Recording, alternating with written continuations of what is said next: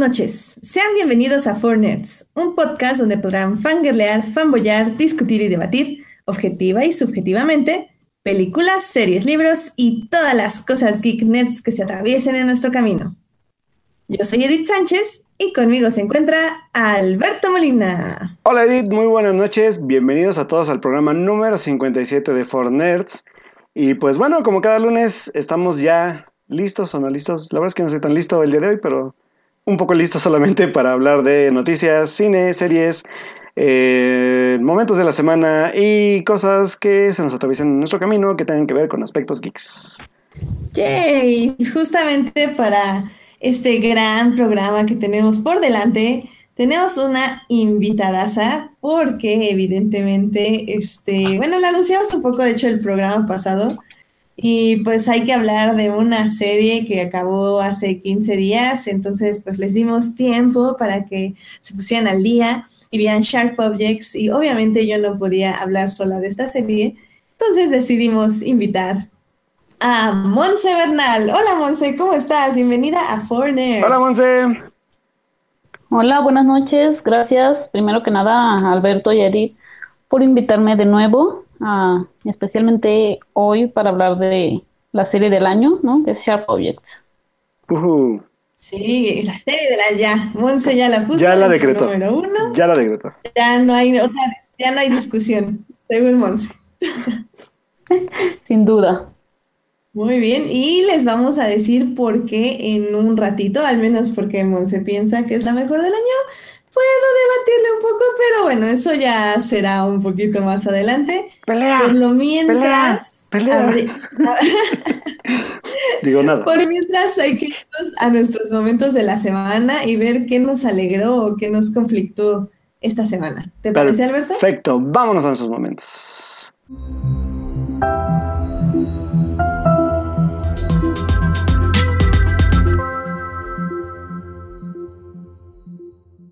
Muy bien, Monse, dinos, ¿cuál fue tu momento de la semana? Bueno, para mí, sin duda, mi momento de la semana fue el momento que tenía esperando desde el 5 de febrero, que es el regreso oficial de la NFL. ¡Eh! muy bien. De, en ese momento fue como, tierra voy a girar, vuelvo a ver a color, el alma regresa a mi cuerpo. Eso. Y dime, ¿y tu equipo ganó? ¿Tu equipo perdió? ¿Le fue bien? ¿Le fue mal? ¿Cómo los viste? De eso mejor no hablo. Ok. ¿A quién le vas? Solo, solo regresar a la NFL. Ay, Nápoles. Mantengámonos en que regresó la NFL. Ok. Yo estoy, estoy muy feliz porque sí ganaron los Broncos. Entonces, Orange Country. Yeah. ya no me okay, le, quedas ya. Pues detengamos, pero mira, qué ¿por bueno. Qué se, ¿Por qué se sufrir a la pobre Monse? Y le invitas y la haces sufrir, ¿qué te pasa? No, yo no escogí ese momento de la semana, no Aparte, mira, eh, para mí también la NFL es como un poco agridulce, porque si bien me gusta mucho y regresa y todo esto, también significa que ya la Fórmula 1 ya va a concluir. Entonces, es como, inicia NFL, no, Fórmula 1. Entonces, es, es, un poco triste para mí también. Pero bueno, pues, ¿qué tal si doy mi momento de la semana, Alberto? Claro, sí, claro. claro, eh, Mira, mi momento de la semana fue este comercial de Nike que sacaron eh, creo que fue la semana antepasada, nada más que no, no, la di como mi momento en ese momento, en esa semana. Eh, pero fue un comercial básicamente hecho para México. Eh, la verdad es que está muy, muy padre. primero es un nivel de producción muy, muy grande, ya que muestra a una chica como atorada en el tráfico, mientras su mamá la regaña, etc. Entonces, obviamente ve al horizonte y ve a una chica corriendo y, obviamente en, en, el loga, en el, ¿cómo se dice? Eslogan de, de, Nike, es como, si corres eres libre. Entonces ella decide, decide salirse del auto y empezar a correr y, y en, mientras corre por todos los carros en el embotellamiento pasa por mucha gente y obviamente muchas mujeres se ven como reflejadas en ella y empiezan a correr o atrás de ella o por ella o básicamente hacer como muchas, muchas cosas. Hay, hay mujeres que están dando como acrobacias, hay una señora que anota como un gol y, y al final este, se encuentran como una obra que les está deteniendo el paso, metafóricamente hablando, pues es obviamente eh, como el patriarcado opresor. este, llega una chava que, que obviamente boxea, se nota, y ¡pum! y rompe un saco de cemento y pasan las chavas con en, montadas ya en caballos. Y entonces está muy padre, la verdad. A mí me gustó muchísimo. Sé que Joyce tiene como problemas con la marca Nike y yo debería tenerlos también, pero mentiría si, si les digo que toda mi ropa no es de ahí, básicamente.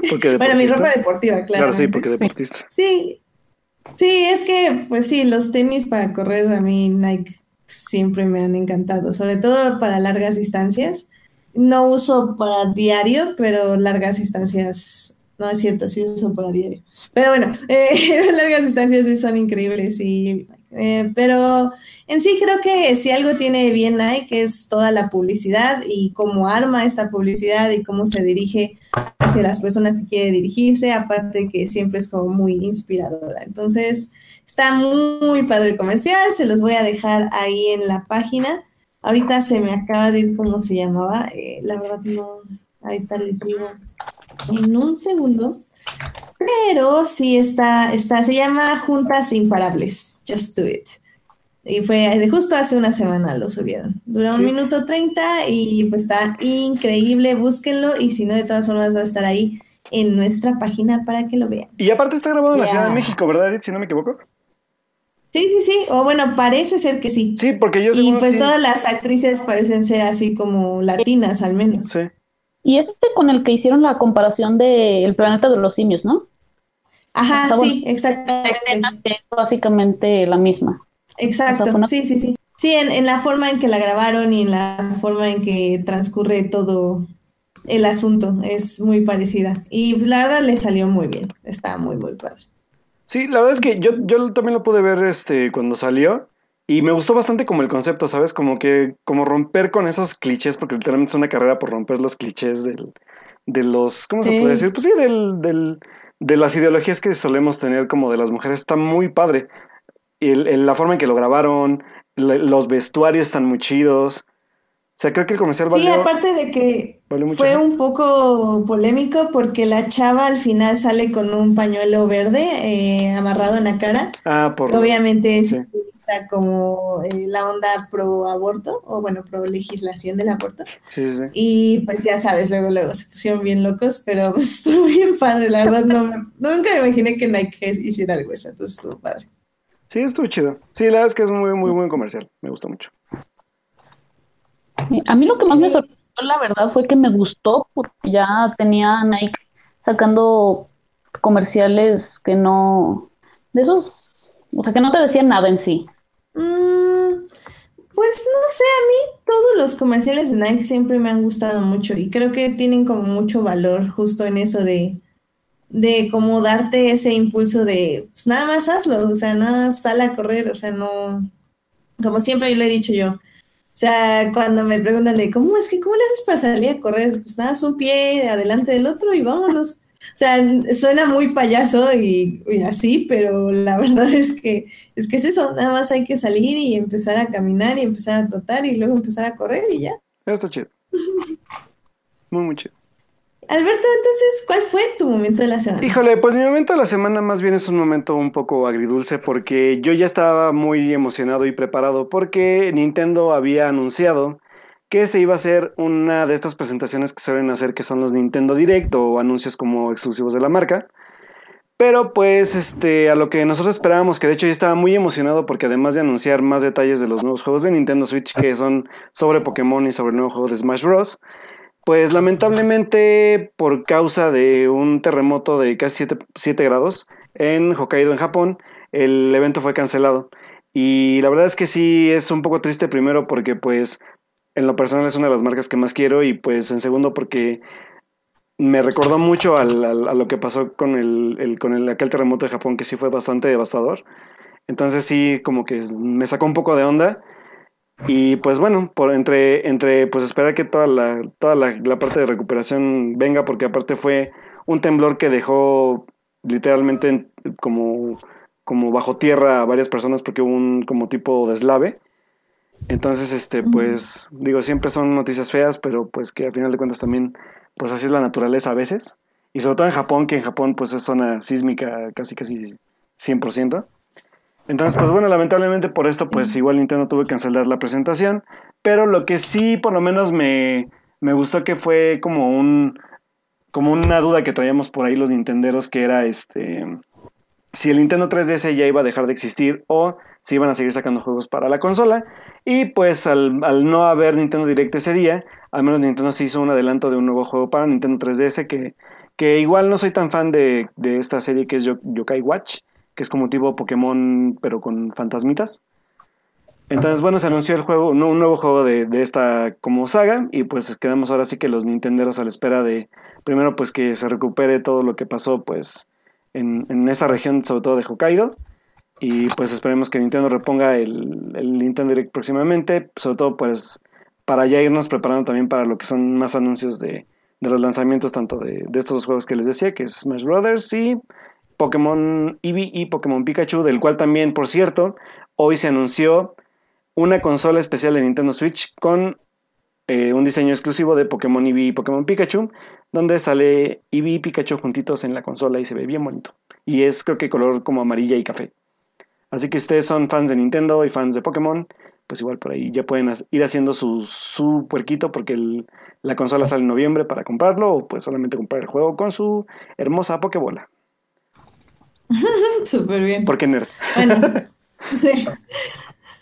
Pues sí, la verdad que, que lamentable y pues sí, o sea, ah, estas cosas naturales son, pues son bastante trágicas en muchos sentidos. Pero bueno, pues al menos este, pues Nintendo obviamente trató como de mantener como el respeto al momento, pero pues también darles un, algo. Ajá, sí, que, que al final de cuentas es como, obviamente, porque ellos pues ya han vivido, sobre todo la catástrofe esta que fue, ¿cuándo tiene ya este terremoto de Japón? ¿Ya más de cuatro años? El que, fue como, que fue como todo lo de la planta de Fukushima y todo este rollo. Que pues sí fue un, un evento muy, muy, muy devastador también y que a final de cuentas esta cultura también que tienen ellos pues pues sobre todo del respeto a, la gente que fallece en este tipo de eventos y, de su propia como pues cultura de, de, luto, se podría decir, pues sí, como que me pareció bastante como, como pertinente. Pero bueno, pues en fin, pues sí, ya nosotros pues ya les responderán el, el, evento y seguro anunciarán muchas cosas más. Sí, uh. Bueno, pues yo creo que con esto nos podemos pasar a las noticias de la semana, ¿no, Alberto? Muy bien, velate. Vámonos entonces. Vámonos. Vámonos. Noticias de la semana. Eventos. Trailers. Hashtag no vean trailers. Chismes. En, en Nerds. Pues esta semana estuvo un poquito movida, pensamos que no había noticias, pero luego ya empecé a indagar un poco y fue como, wow, too much. Entonces les vamos a dar como algunas noticias.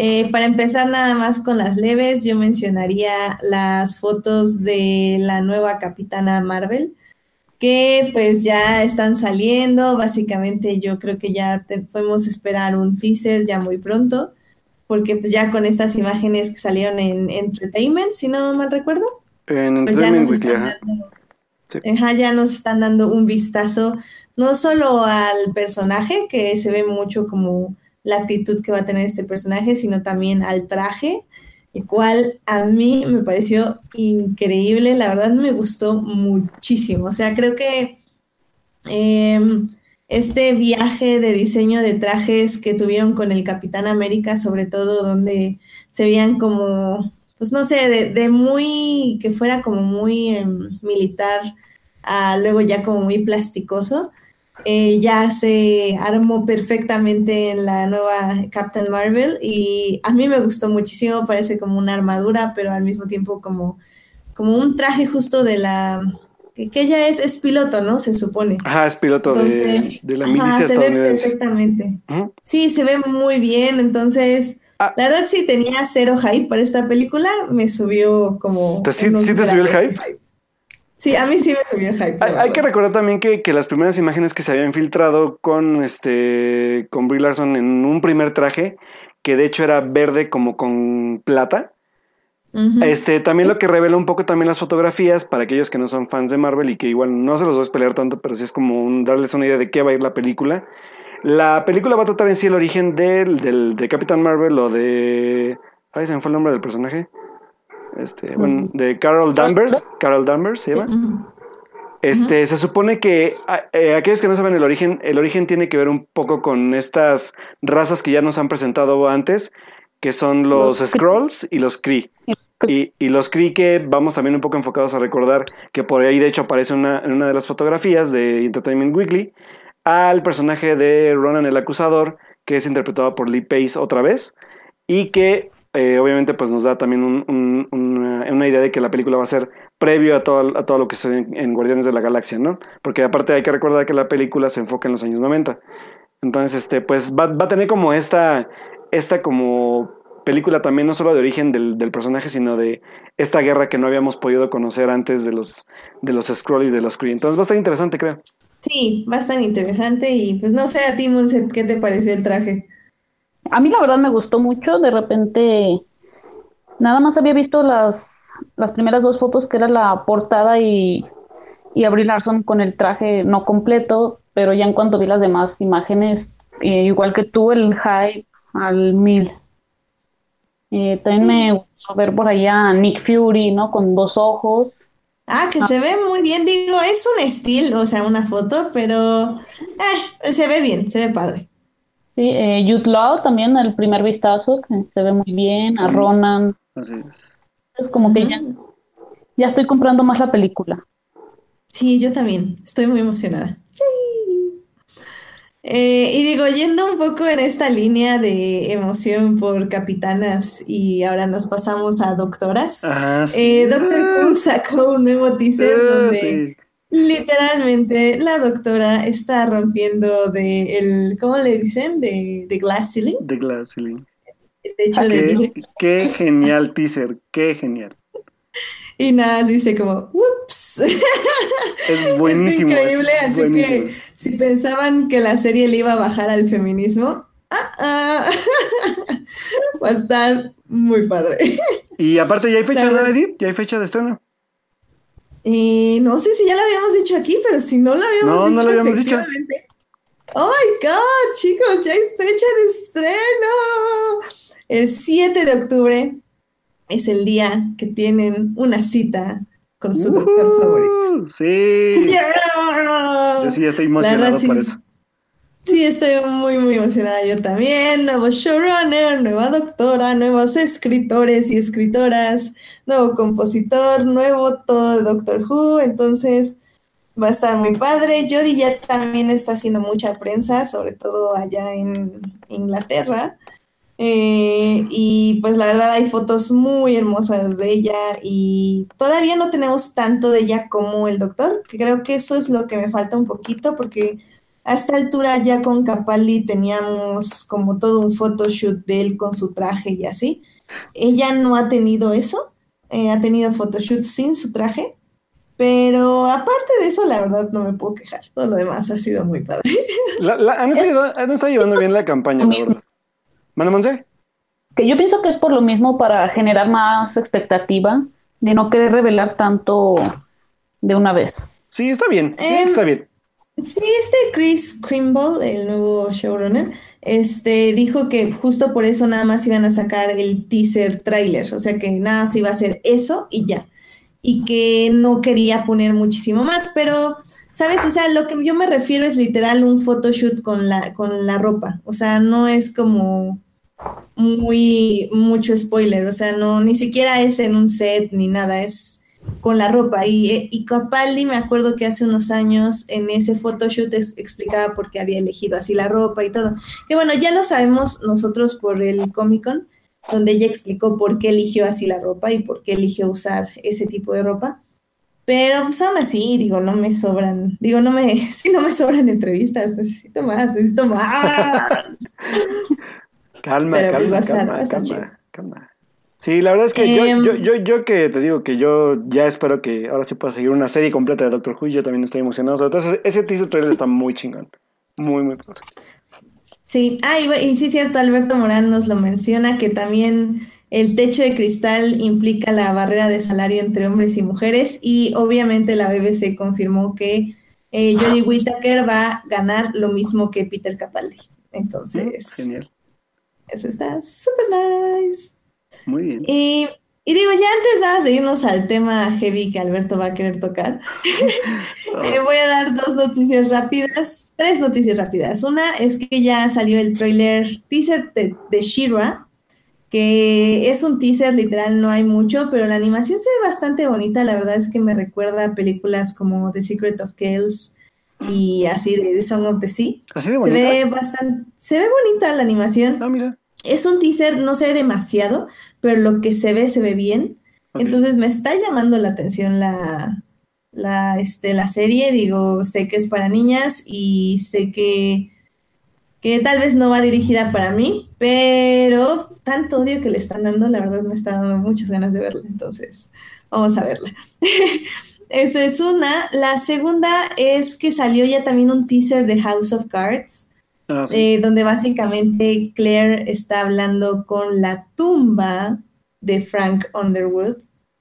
Eh, me causó un poco reacciones encontradas eh, porque, o sea, entiendo por qué lo mataron. Digo, si nos vamos al mundo real era como, este, pues obviamente ya sabíamos que no iba a salir y así, pero creo que, o sea, dejando a un lado esto, creo que es un recurso demasiado sencillo matar a un personaje.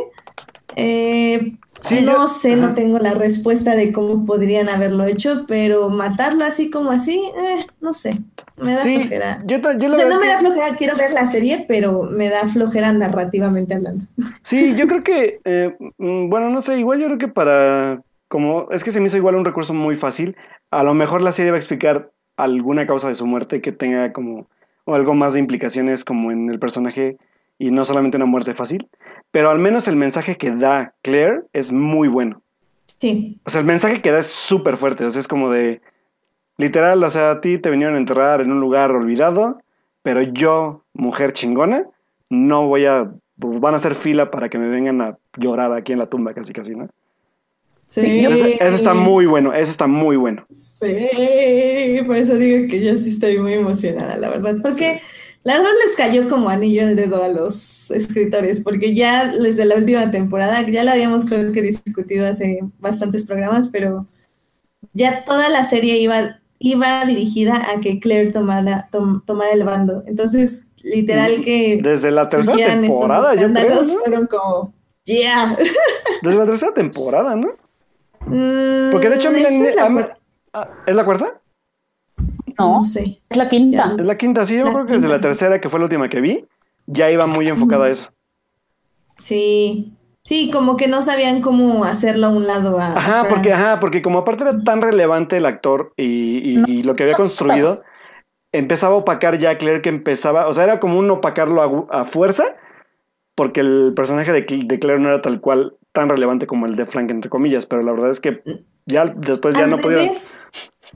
Yo creo que fue al revés, creo que ella ya estaba como comiéndoselo tanto que le estaban dando tramas como demasiado como, in- como ah, toma, trama, ah, toma, trama. Ah, sí, o sea, a eso me refiero, o sea, que- Claire te, te- te está, Que, está que más bien, ajá, que estaban forzando sus, como todas sus acciones de, de, On- de Frank Underwood para que él fuera más relevante, ¿sabes? O sea, cuando al final de cuentas, como dices tú, sí, sí.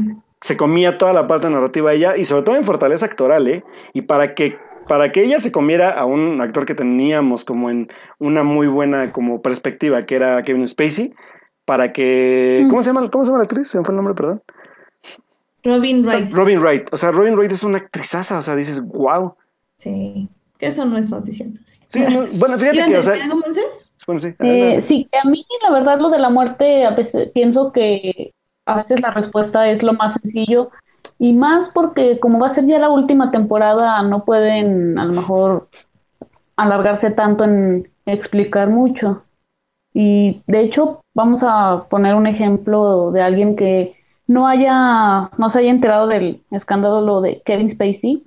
Yo pienso que no va a haber mucho problema por cómo terminó la quinta temporada, o sea que fue básicamente eh, Claire diciendo mi turno, entonces esa persona se va a quedar así como, ah, pues sí. Estamos, la verdad, muy emocionados. Bueno, al menos yo sí estoy emocionada con lo que van a hacer, con Claire Underwood y House of Cards.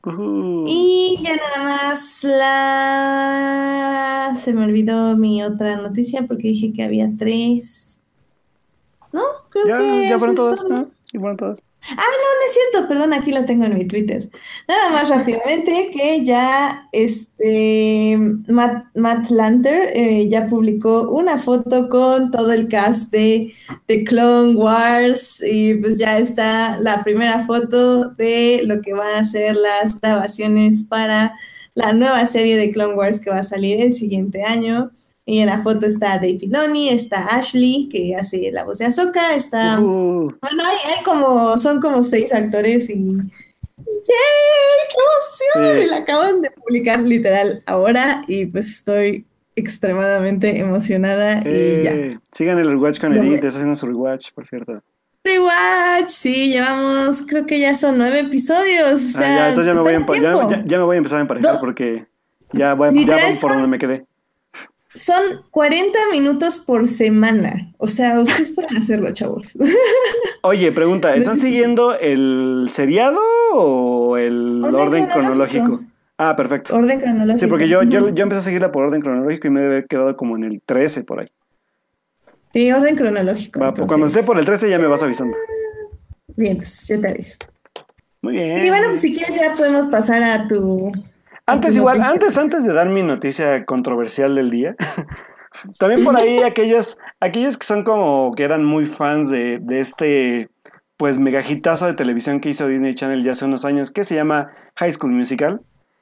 Pues oh, sí. se anunció que High School Musical va a regresar, pero quiero que demos la noticia porque ella sabe más que yo. Eh, bueno, sí, se anunció esta semana más bien ya se dieron los detalles de la serie que prepara Disney en su plataforma, que será lanzada el próximo año de High School Musical. Eh, no se sabía si iba a ser un remake, si iba a ser una continuación, spin-off, secuela, precuela. Eh, lo que se dice es que van a ser 10 capítulos y van a estar grabados, bueno, van a ser en formato de documental. Cada capítulo tendrá una canción original y una canción de, de las películas originales en modo de homenaje. Y se llevarán a cabo igual en una preparatoria y gente que baila y canta de repente, ¿no? pero aparte, ¿cómo se llama? Es que el nombre está muy raro, ¿no? ¿Es High School Musical de Musical? ¿Se llama? High School Musical de Musical. Sí, está como muy raro el título. está buenísimo, muy, muy original. Sí. es musical. Se supone que yo había leído igual una noticia que por ahí consideraban apariciones como, como fugaces de los protagonistas originales, entonces vamos a ver si es cierto.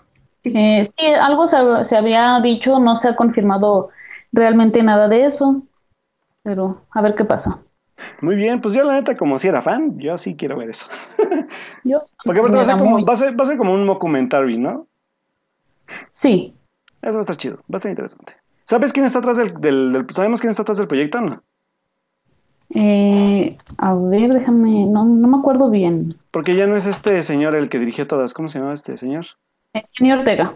Kenny Ortega, que de hecho, Kenny Ortega, eh, para aquellos igual que igual dirán, pues solamente hizo High School Musical, él fue coreógrafo también de esta película de culto musical de baile de los años, creo que 70, 80, no, de los años 80, que es Dirty Dancing, que él fue como el gran coreógrafo de esa película. Oh. Y de la cual, de hecho, tiene muchas reminiscencias la segunda parte de High School Musical. Wow.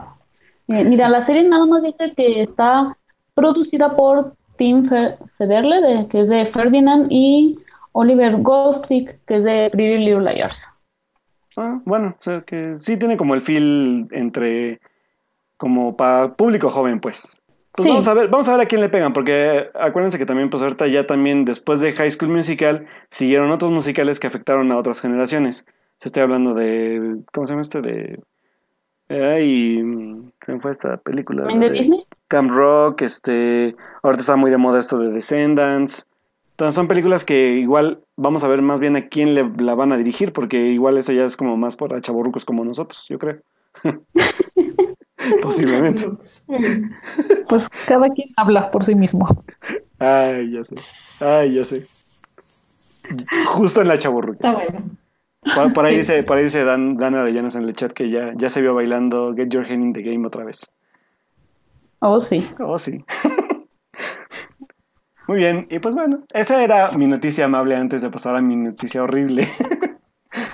¿Cuál es la noticia horrible? Bueno, primero mi noticia, que también es muy amable, es que pues bueno, el Festival de Cine de Venecia pues ya cerró su edición de este año, donde eh, pues el ganador del León de Oro, es, que es el premio máximo de, este festival, pues se lo llevó a Alfonso Cuarón por su película titulada Roma, la cual está producida por Netflix y que pues ya tuvo una pequeña corrida comercial como lo habíamos comentado en el programa pasado.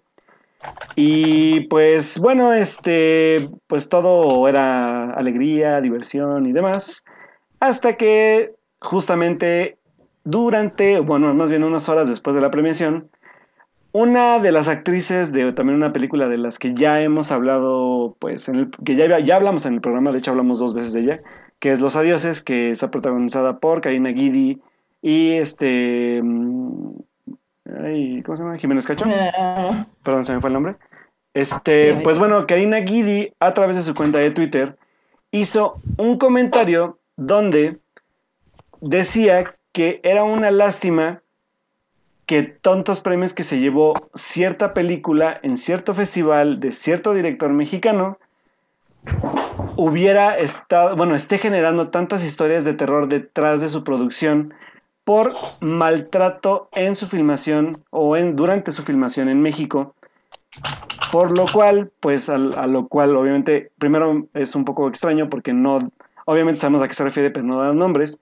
Pero al final de cuentas a lo que ella se refiere es que durante la producción de Cuarón, pues hubo gente que sí se quejó bastante de, de la actitud del director, de su, de su exigencia, de su poca tolerancia y que pues a final de cuentas también viene a ser un poco de ruido si hubo también por ahí un incluso un caso de, de acreditación sobre la parte del trabajo de fotografía que está dirigida totalmente a él pero por ahí salió pues un- una persona también que trabajó con él durante la filmación que dice que él es el cofotógrafo o un fotógrafo no acreditado dentro de la película entonces bueno pues primero quiero saber qué piensan ustedes para que después ya podamos ir más allá del tema.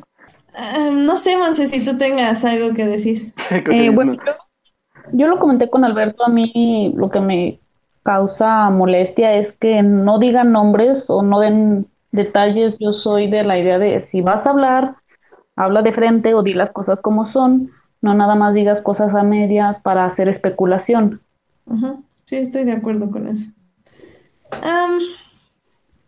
Pues, o sea, yo al menos, o sea, no tengo como una súper mega opinión del asunto. Creo que un poco es también eso. O sea, si no dices bien qué onda, pues también es un poco difícil defenderte o apoyarte o criticar.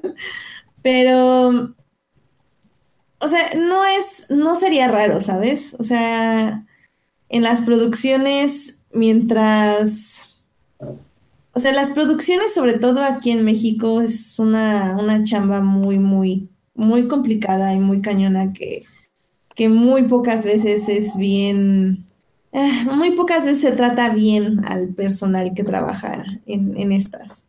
Y sobre todo cuando es una película tan grande. Mm, Yo sé de algunas fuentes que sí hubo muchos problemas, sobre todo porque no traes como a un grupo para que trabajes, sino que contratas muchos grupos, porque aquí no tenemos como grandes productoras, o sea, no llega Fox y te da como sus 600 personas que pueden trabajar en tu película, y eso es como un crew chiquito. Aquí lo que tuvieron que hacer fue juntar muchas productoras para que eh, trabajaran unidas y poder sacar esta megaproducción, porque se ve una, Roma pareciera ser una película sencilla, pero realmente es una película que lleva mucha producción atrás, sobre todo en el aspecto de que tuvieron que coordinar muchas cosas para, para grabar en ciertas calles, grabar ciertas escenas y así. Entonces, la verdad, Mm, yo tal vez no sé si culparía a Cuarón de maltrato, pero no dudo que la gente de abajo sí haya explotado un poco a, sus a su personal. ¿Por qué? Porque es obviamente una película de Cuarón. Entonces, obviamente todos querían que saliera bien para, ahora sí que usar el término lamebotas creo que sería muy adecuado. Entonces, todos querían estar bien con Cuarón. Eh, como dice un poco Monse, sí, o sea, tienes que hablar un poco más directo y sobre todo que lo está diciendo alguien que no estaba ahí, o sea, lo está diciendo de una persona que oyó que le dijo. Y yo también tengo esas historias y también conozco mucha gente, bueno, no muchísima, pero sí conozco gente que trabajó en ella y yo también oí cosas, pero creo que es un poco injusto o más bien un poco complicado decir de la, escuché del amigo de mi amigo del amigo, y pues al menos de que estas personas quieran hablar y decir exactamente quién fue el maltratador, bueno, el explotador en este aspecto, es un poco difícil como, como decir, o sea, ¿sabes? O sea, como confirmarles cosas, porque pues no me pasó a mí, o sea, no le pasó a ella, les pasó a otros y esos otros son los que tendrían que hablar. Pero va a ser muy difícil que hablen porque pues te quedas sin trabajo y no es como que México, si somos una gran sí tenemos mucho cine y estamos produciendo mucho cine, pero somos núcleos muy pequeños. O sea, es si estás en el mundo del cine trabajando como yo en postproducción, conoces mucha gente que está trabajando en muchos proyectos al mismo tiempo. Entonces, que te sales con uno es salarte con todos. Entonces, es complicado, ¿saben? No sé. Pues a ver, o sea, a ver qué pasa si alguien le toma la batuta y empieza a hablar, pues va a estar interesante. De lo contrario, pues solo se va a quedar en eso, en me dijo el amigo de un amigo. Y pues. Sí, digo, eh, y extrañamente yo también tengo historias así como Edith. Por, por un lado, por ejemplo, acá, en, eh, igual creo que es un conocido de mi jefa, igual trabajó en la producción, sé que igual, de hecho lo corrieron a él, no, no tengo, no, no, no, sabe, no sabe decirme a ciencia, a ciencia cierta por qué fue, pero también tenía que ver mucho con las exigencias de la producción. Este, y por otro lado, pues irónicamente, de hecho, uno, uno de nuestros invitados, que es Carlos, su hermano estuvo en la filmación de la secuencia de, de la parte del halconazo. Y también este, su hermano pues le contó también parte de, de, cómo era la exigencia para grabar como extra, este, cómo era el ambiente dentro de la filmación, que también era bastante pesada. Pero digo, a final de cuentas, si volvemos a lo mismo, es pues son, son historias, ¿no? Y que a final de cuentas, como dice también, tiene que ver también mucho con el ambiente, pues yo creo que del aspecto de trabajo de cine en México, yo lo desconozco porque, o sea, conozco gente que trabaja en él, pero nunca había como escuchado casos de este tipo. Pero digo, o sea, vamos a esta parte también. Si existen, como dice Edith, la gente tiene que hablarlo, o sea, tiene que, tiene que decir, pasó esto, pasó el otro. Y sí, por ahí de hecho platicaba creo que con, con Alberto Morán cuando se dio el, el caso del comentario de Karina, que también, como todo, ¿no? Así como hemos hablado del movimiento Me Too, de ese tipo también de cosas que también afectan a personas, pues al final de cuentas no normalizar este tipo de actitudes laborales también, ¿no? O sea, yo, voy totalmente de acuerdo a eso. Pero volvemos también a lo que ustedes, a lo que ustedes dicen, o sea, él dijo, el, el hermano de no sé quién me dijo. Creo que también hay que ser como, bueno, es lo que creo que las redes nos han permitido un poco ser un poco como poco, ¿cómo decirlo? Como un poco como con muy poco tacto para decir las cosas. Creo que sí tenemos derecho a decir a, título personal como opiniones, pero pues también aquí hay que hablar mucho de la gente que estuvo involucrada y también del trabajo que se hizo. Entonces, eh, es, algo muy complejo, pero algo que yo sí, yo sí dije mucho en Twitter cuando, bueno, di, dijo un comentario, pero creo que es un comentario que también me parece como pertinente.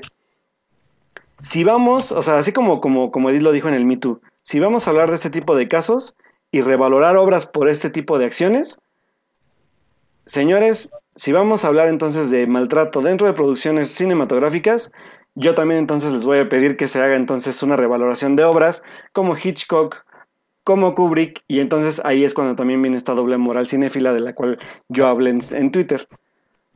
Sí, está bien. Si hubo maltrato en la producción, perfecto. Pero esto también no, no, es, no es un caso que se diga nuevo.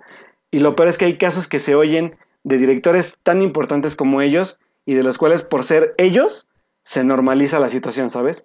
Entonces, sí, también, o sea, si, van a, si vamos a hablar del tema, hay que ser entonces también justos con, con cada autor de lo que pasa. No, y yo en ese aspecto estoy completamente de acuerdo que puedes ver los pájaros y lo que menos te tiene que asustar es la película, sino lo que sufrió la, la actriz de trauma post digo, del estrés postraumático que sufrió, de todo lo que Hitchcock le hacía hacer. O sea, su cara de asustada es porque realmente estaba muy asustada. O sea, pues ¿sabes? Entonces, sí, pues esperemos que si sucede este, eh, si sí alguien se atreve a hablar porque creo que se puede hacer muchas mm. comparaciones con MeToo, el aspecto de que lamentablemente si alguien dice algo puede afectar seriamente su carrera. Entonces, si alguien sí se anima a decir algo que sería lo ideal este, y que va a ser muy difícil, tendría que ser alguien como muy, muy importante, porque pues, si lo hace el, el que jala los cables, pues obviamente, pues lamentablemente nadie le va a hacer caso como como pues ya saben, ¿no? Todo en esta vida. Entonces, pues por algo empezamos y si ya queremos empezar a denunciar estas cosas, pues está perfecto. Nada más que hay, y bueno, más bien acuérdense, hay que escuchar, hay que reflexionar, no hay que reaccionar inmediatamente, eh, eh, ya sea eh, tachando de erróneo o aplaudiendo de correcto. Claro. Y pues nada más, llévenselo con calma. Hay muchos puntos de vista y ninguno es correcto y ninguno está bien. O sea, todos tienen sus ángulos y eso es lo que hay que analizar. Por ahí está comentando Alberto Morán en el chat que, que incluso Karina Guidi ya borró su tweet. Yo todavía hace rato lo había visto, fíjate, pero ya lo borró. Ay, pero, o sea, y no lo tomen como un me estoy retractando. Sí, no, obviamente sí, porque que ya está harta de recibir 500 mil, 200 Sí, claro, o sea, estamos, en, estamos en Twitter, obviamente. ¿Qué pasó, Monse? Eh, sí, porque yo entré también a ver el tweet y había muchos insultos y todo, porque la gente obviamente está del lado de, de la persona más famosa, ¿no? De Cuarón, que era lo que comentabas tú. que si alguien va a dar su testimonio, tiene que ser alguien de peso. Y pues sí, y, conocido sobre todo. Y lo malo es que en producción, pues nadie, aunque dé el productor su nombre, pues nadie va a saber quién es. Entonces pues va a ser complicado. Digo, si, si se intentó con el fotógrafo este que les comentaba, pues igual, pues no hay mucho ruido por lo mismo, ¿no? Exacto. Pero en fin, ¿Qué tal si pasamos ya de maltratos de la vida real a maltratos ficticios? Vámonos. Vámonos a las series. Vámonos. Series. Televisión. Streaming. En. For Nerds. Pues como mencionaba al inicio del programa, eh, hace 15 días ya terminó la serie de HBO llamada Sharp Objects. Esta serie está protagonizada por Amy Adams y también, claramente, eh, también tiene la participación de, bueno, más bien este, la actuación es de Patricia Clarkson, está Chris Messina, Elisa Scanlen y pues muchos actores más que si bien no son muy conocidos, la verdad hicieron un gran trabajo. Eh, el showrunner de esta serie es el mismo de Big Little Lies. No, sí. El, mismo creador de Big Little Lies, que es este. ¿Es David? ¿No? ¿Quién, perdón? Ah, no, es, el director, perdón. El director, es que perdí su nombre y no sé por qué se me acaba de olvidar. Jean-Marc Vallée, no sé, es francés, pero. Jean-Marc Vallée. Sí. Jean-Marc Vallée creo que sí. Jean-Marc pero es el director, ¿no? No, él es el director, hizo, bueno, también fue productor, director y productor. Sí. De tanto Big Little Lies ¿Y que Jean-Marc Vallée es director de qué otras películas? Recuérdenme. Ah, veamos, él dirigió el Club de los Desahuciados, Dallas Boyers Club. Ah, cierto, sí. Y, ajá, y también Into the Wild, no, Be Wild, ¿o cuál es la de Alma Salvaje, la con Reese Witherspoon? Ah, Wild, Wild. Exactamente, Wild. Ah, es que, ah, es que se cruzan los títulos en español. A ver, aquí dice creador David E. Kelly y... Ah, pues David E. e. Kelly es como el showrunner, por lo que entiendo. Sí, sí, él es el showrunner, eh, pero la verdad es que en el aspecto de... Bueno, obviamente él le puso como su firma definitivamente como showrunner, eh, pero hijo, la, la cinematografía y todo esto, la fotografía es muy clara que obviamente se llevó al mismo equipo con el que se hizo Big Little Lies. O sea, en ese aspecto creo que tanto Big Little Lies como Sharp Objects se podrían decir que son como series hermanas. Eh, de esto voy a hablar un poquito más ya al final. Pero bueno, eh, nada más para darles un resumen, bueno, una sinopsis rápido de la serie. Eh, es que básicamente una reportera tiene que regresar a su pueblo natal, de donde pues, nació y donde está su familia, para reportar el asesinato de dos niñas. Pero más que nada, su editor, más que la historia, lo que él quiere es mandarla de regreso para que enfrente un poco a su pasado. Y por su pasado me refiero a su madre, con quien vivió pues básicamente una infancia muy traumática. Y pues de paso pues enfrentar todos estos miedos y traumas que ella tiene eh, en relación no solo con su madre, sino también con el pueblo donde vivió y donde creció. Em, vamos a hablar rápidamente sin spoilers. Bueno, un ratito sin spoilers, eh, pero la verdad sí hay que hablar con spoilers ya un poquito más adelante. Y bueno, les voy a comentar un, algo curioso que me pasó antes de entrar a spoilers. Entonces, em, pero primero hablemos de la serie como en general. A ti, Monse, ¿qué te pareció Sharp Objects? Eh, bueno, mira, para empezar, yo la serie la iba a ver simplemente por el hecho de que la iba a protagonizar Amy Adams.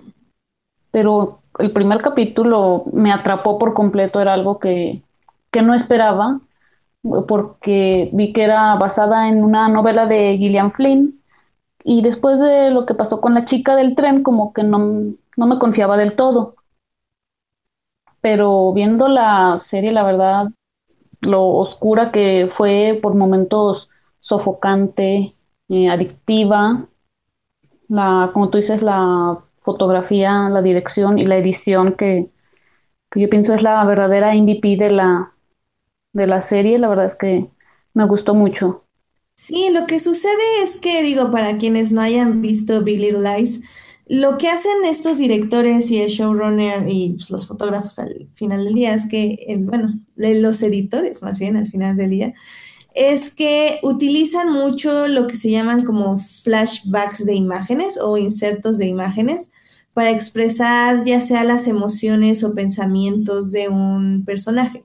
Por ejemplo, eh, no sé, la protagonista puede estar hablando de, puede estar hablando con una persona, eh, con un hombre, por ejemplo, y por medio de cortes rápidos que duran un par de segundos, podemos ver cómo se conocían ellos dos cuando eran niños y lo que él le hizo a ella o lo que ella le hizo a él. Eh, puede ser cualquier caso. El, el, chiste es que en lugar de como dar un gran flashback y desarrollar una historia, lo único que hacen eh, los showrunner es mostrarnos como pedazos para que tú lo relaciones no tanto como con narrativa, que obviamente te está dando narrativa, sino más bien con emociones, o sea, la emoción que te causa ver esas imágenes y cómo esas imágenes complementan las emociones también del personaje. Eh, con Big Little Lies, por ejemplo, lo hace muchísimo más en el aspecto de emociones, por ejemplo, de cuando están como enojadas las protagonistas, puede cortar a un mar como violento, como con un huracán y cosas así. O sea, son como más alegorías a las emociones. Con Sharp Objects lo hace muchísimo más con recuerdos y convivencias. Porque al final del día, eh, la protagonista tiene muchísimos, pues sí, muchísimos traumas y de eso un poco se trata. Eh, para igual hacer esta rápida comparación con Big Little Lies, Para mí, Big Little Lies, por ejemplo, es un análisis social sobre cómo uno funciona en una sociedad conflictiva, en una sociedad tóxica, en una sociedad, em, pues sí, disfuncional, por decirlo de cierta forma. Mientras que Sharp Objects lo que hace es mostrarte cómo una persona eh, tiene que sobrevivir con relaciones personales destructivas. Ya no tanto en una sociedad que, bueno, está lo social y en Big Little Lies también está lo individual, pero en mayor medida en Sharp Objects es lo individual, como esta chica, está la, el, eh, la, esta Camille Pricker, que es la que protagoniza Amy Adams, eh, cómo ella, Camille, reacciona ante las acciones tanto de su madre como de su hermana, como del detective que está investigando estos asesinatos, como del sheriff, y al final del día cómo estos eventos influyen en su vida personal, no tanto en la vida de los otros. Eh, la verdad es que en ese aspecto está muy, muy interesante. Y digo, Monse, no sé tú, ¿cómo sientes esta representación femenina de Amy Adams, esta mujer como traumada eh, en muchos aspectos, en demasiados aspectos, y cómo presentan este problema que ella tiene. Eh, sí, precisamente analizaba eso de los personajes femeninos de, de Gillian Flynn, ¿no? Amazing Amy en, en Gone Girl, eh, Emily Blunt en La chica del tren, y siento que aquí se pueden desarrollar más, no nada más a Camille, sino los, todos los personajes femeninos eh, por ser serie. Eh, me gusta cómo está representada porque no es la clásica víctima, pero sí es una persona con, eh, con muchas debilidades, pero no le gusta mostrárselas al, al mundo, ¿no? O sea, un, un pasado oscuro, su lado que nadie conoce, y en eso creo que podemos mm, relacionar con ella porque hay cosas que no le queremos mostrar al mundo. Claro. Y como dices, curiosamente no solo es ella, o sea, hay muchas, no de gran manera, no, como digo, no es como Big Little Lies que puedes tomar cualquier, o sea, sí tienes a tu protagonista, pero también tienes muy bien desarrollados muchos personajes secundarios. Aquí solo tienes como parcialmente desarrollados los personajes secundarios. O sea, los ves, ves cómo interactúan con Camille, ves cómo interactúan un poquito con el mundo, pero finalmente solo estás viendo la, eh, la visión de Camille sobre el mundo. Y, y, eso es muy interesante porque al final del día es como, como decía hace ratito, cómo las personas influyen en nuestra vida y cómo otras personas canalizan nuestra vida. Y en este aspecto de la feminidad de Camille, eh, se expresa de muchas diferentes formas. De hecho, cuando vemos los flashbacks cuando es niña, es como dicen, como un tomboy. Es, es, tiene cabello súper corto, viste como pantalones. Y pues básicamente. ¿Cómo?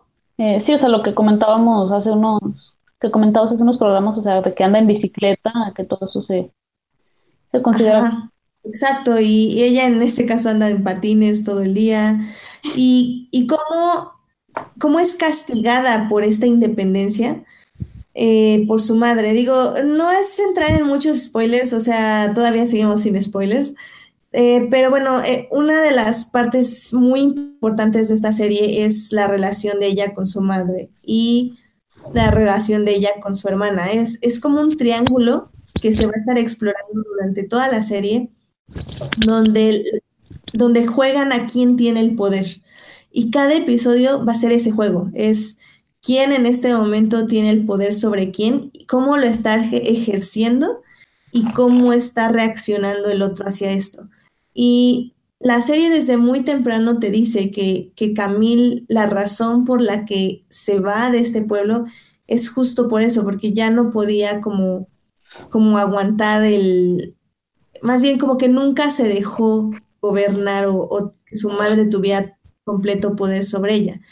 Eh, también, de hecho, ahí en el primer episodio, más bien desde el primer episodio, nos dicen que hubo, Camille tuvo una hermana que, murió y que básicamente su madre tiene un altar de ella en la casa, que es su cuarto, el cuarto de esa niña eh, jamás lo ha tocado.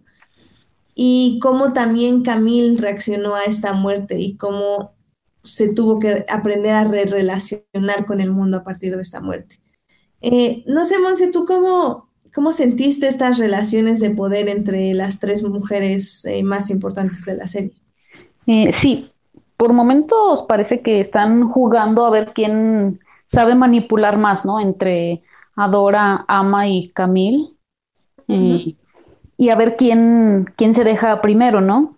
Y más en un pueblo tan chiquito que en el que todo el mundo se entera de todo. Y juegan precisamente con, con ese elemento, ¿no? Que el pueblo es otro personaje de la relación de yo puedo más y te lo voy a demostrar, no sabes qué, yo puedo más. Sí, como dices, o sea, no solo son ellas, también es con el pueblo, porque Adora, que es la madre de Camille, eh, básicamente es el, eh, ¿cómo se dice?, la columna del pueblo en el aspecto de que el matadero de cerdos que ella tiene, pues es, es lo que sostiene a la economía del pueblo. Entonces, obviamente, llega a un punto que hasta que hasta ella tiene como el poder de elegir al sheriff, o sea, y lo dice claramente. Entonces estamos viendo una familia que está muy acostumbrada al poder y que está acostumbrada a que la miren y a ser como el ejemplo a seguir. De hecho, tienen una fiesta que era como Colton Festival, algo así, que básicamente nada más están celebrando como una mujer, una mujer de la familia de Adora y de Camille y de Ama, este, se deja, más bien la violan, la golpean y la torturan, y para que diera información de su esposo y ella nunca dio información. Ya, esa es toda la fiesta. Y de hecho, los niños, en este caso Emma, que es una chica de, ¿cuántos tendrá? ¿15 años? Mm, sí, más o menos. más o menos. Ellos hasta hacen la, la, la, representación, de, de, ese momento y es como bastante tétrico como todo el pueblo está aplaudiéndoles por representar una violación básicamente, entonces masiva aparte. Entonces es como muy, muy chistoso cómo, cómo básicamente funcionan estas estructuras de poder y, y cómo, cómo se relacionan tanto económicamente, políticamente y socialmente. Y como digo, la serie se enfoca están todos estos elementos, pero obviamente la serie se enfoca muchísimo más en la parte interna de Camille. Eh, pues ya nada más para hablar rápido de cosas con spoilers, Monse. Eh, ¿Por qué tú dices que tendrían que ver esta serie? Los que no quieren escuchar los spoilers. Eh, bueno, para empezar, si les gustó Big Little Lies, pienso que les va a gustar esta. Y además es una serie que desde el principio te atrapa, pero no sabes realmente a dónde te va a llevar. Bueno, más bien cómo te va a llevar, porque por ahí veía que había quienes decían, desde el principio se sabe tal cosa, ¿no? Que pasa al final. Y creo que aquí es más importante el cómo se va contando todo eso que van, que vas descubriendo cosas de repente. Eh, también me gustó mucho esto, Edith, no sé si si le prestas mucha atención a, las palabras escondidas allá a la vista. Sí, o sea, todo eso te va dando pistas más o menos sin que tú lo sepas. Y juega también con tu mente porque hay escenas en las que ves una palabra escrita, eh, pasa algo y de repente vuelves al mismo lugar y ya está otra palabra. Entonces sí hay que estar muy atentos. Sí, pues también hay que verla por Amy Adams. Claramente. No, la verdad es que hace una actuación bastante destacable. Eso de tomar vodka cada dos segundos no debe ser fácil y, lo, hace muy bien, o sea, representa muy bien su personaje, tiene muchísimos matices y los matices que le da Amy Adams son nada más con la cara o con, con la posición del cuerpo, o sea, la serie realmente no tiene muchísimos diálogos, el aspecto de que, obvio, sí hay, hay muchas pláticas, pero casi todos los momentos más importantes son expresiones de, de las personas que están viviendo ese momento. También la, la chica que lo hace, la hace de, de Amy Adams chica, ¿Cómo? Sofía Bliss. Sí, este, oye, súper bien también, ¿eh? Muy, muy buena actriz. La vimos por primera vez en It. Y pues la verdad sí, no, no defrauda, lo hace muy, muy bien. Sí, fíjate que a mí quien me sorprendió fue Elisa Scanlon, que es Ajá. porque la verdad se aventó un muy buen papel, que era muy exigente, como esta eh, niña dulce, manipuladora. Y hubo escenas en las que se le ponía el tú por tú a tanto a Amy Adams como a Patricia Clarkson. Sí, no, lo hizo muy, muy bien, ¿eh? No, para nada. Creo que compartían muy bien pantalla las tres, pero sí por momentos ella se robaba definitivamente la protagonista, el protagonismo, como debía ser definitivamente. Sí. Porque bueno, pues ya debemos pasar como la parte de spoilers, nada más que antes les voy a decir algo. Em, yo, ah, o sea, hay, hay, algo que, o sea, los podcasts que casi siempre escucho, eh, evito oír reseñas de series que todavía estoy viendo, que no he visto y que se voy a ver, que sé que voy a ver, pero esta vez no lo hice. Entonces estuve escuchando a Crónicas del Multiverso, escuché justamente un podcast antes del final, que ellos estaban ya diciendo todas sus teorías de lo que iba a pasar y la verdad es que esos chavos me encantan porque le atinan, o sea, saben leer muy bien lo que va a pasar. Y, y ya cuando empecé a ver en Twitter como un poco las insinuaciones de spoilers, pues yo ya sabía qué había pasado. O sea, y eso fue antes de que empezara a ver la serie.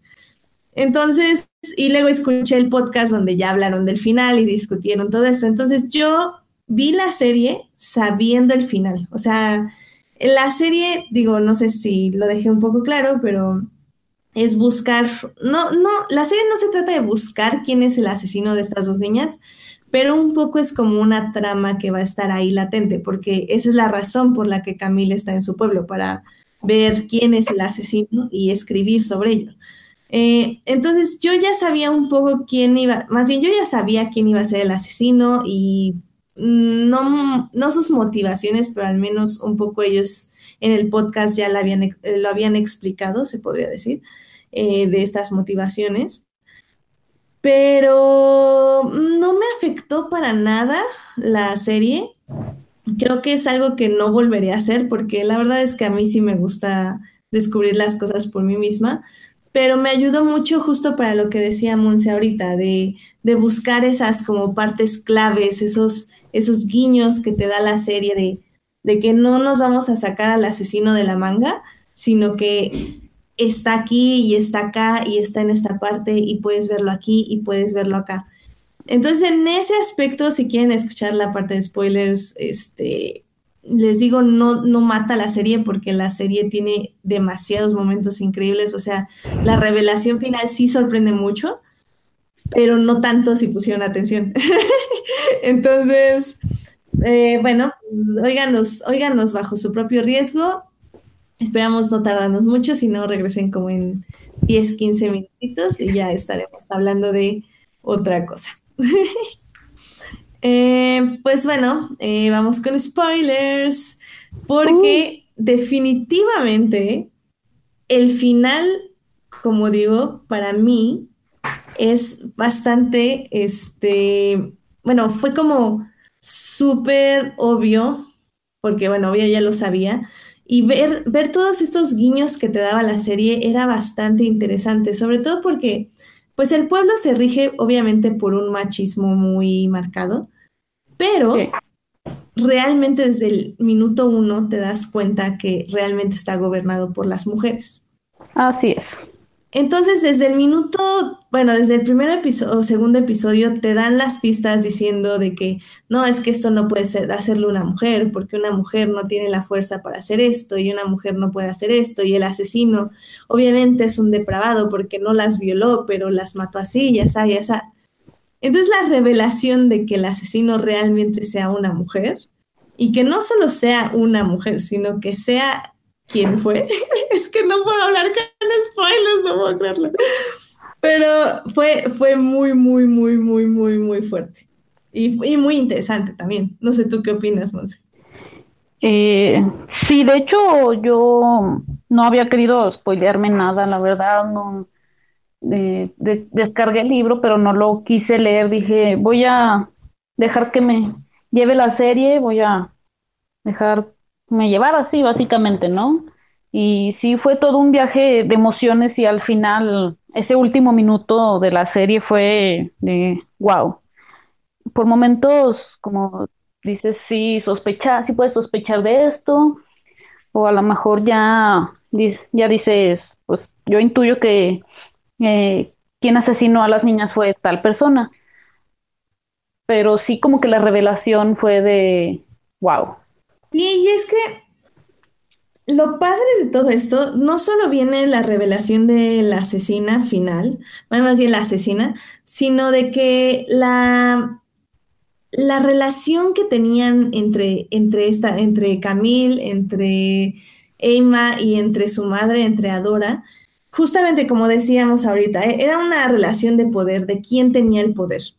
Entonces, cuando, cuando ves cómo Emma utilizaba esta manipulación, porque, bueno, también, híjole, hemos tenido una par de padres, este, figuras paternales y maternales, que bueno, yo no sé quién se va a llevar el mejor premio a mejor padre o madre, porque entre Luisito Rey y Adora, yo no sé quién a quién dárselo, ¿eh? realmente está muy cañón.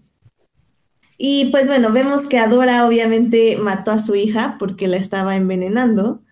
Y curiosamente, Emma no murió porque se volvió tolerante al veneno, lo cual es muy interesante porque esta, justamente esta capacidad de Emma biológica de resistir el veneno habla también mucho de su personalidad, de cómo ella dejaba que la maltrataran para ella poder tener el poder. Algo que curiosamente contradecía lo que trataba de hacer su madre que era básicamente envenenarla para tener el control sobre ella. Pero Emma pudo revertirlo. Y, de hecho hay algo, una frase que está pasando en Tumblr mucho, que yo creo que, que es eh, del libro, porque bueno, yo no he leído el libro, pero supongo que viene ahí en el libro, es que hay una, padre, una, una frase que dice Camille, que dice, es que como era obvio pensar que una niña que le enseñaron que, que el amor era el maltrato, pensara que la violencia era la felicidad. o, algo así va, no me citen en eso, pero, pero esa es la idea. Y pues sí, me parece muy interesante porque justamente Emma crece en este mundo de violencia, de, de lucha de poder constante, y de maltrato, que obviamente tiene que reflejar eso en, ser una psicópata, básicamente. Sí, y esto del poder, o sea, vamos a que mientras Adora y Camila están peleando por quién tiene el poder, eh, es Ama quien tiene el poder y ellas no se dan cuenta. Sí, sí, sí, y, híjole, y, durante toda la serie tienes estos momentitos donde Emma está viendo como casi directamente a la cámara en momentos donde la violencia crece. Y también tienes todos estos momentos donde ella y sus amigas están felices saliendo eh, de noche y patinando y todo. Y todo así como, es que hay un asesino, y ella es como, ay, es, no importa, ay, que no importa. Pero pues porque obviamente ellas habían cometido los asesinatos. Pero bueno, tú obviamente lo atribuyes a rebeldía adolescente. Nunca piensas que realmente es por un sentido del trauma muy fuerte. Porque digo, hablando de traumas, eh, no sé a ti qué te pareció el hecho de que eh, el personaje de Amy Adams, Camille, tuviera esta enfermedad eh, de cortarse palabras en, en la piel. Me pareció algo muy interesante porque que es algo que, que, vamos, pasa en la vida real, pero no se ha explorado mucho, ¿no? Hay gente que o no sabe cómo hablar de eso o no quiere hablar de eso.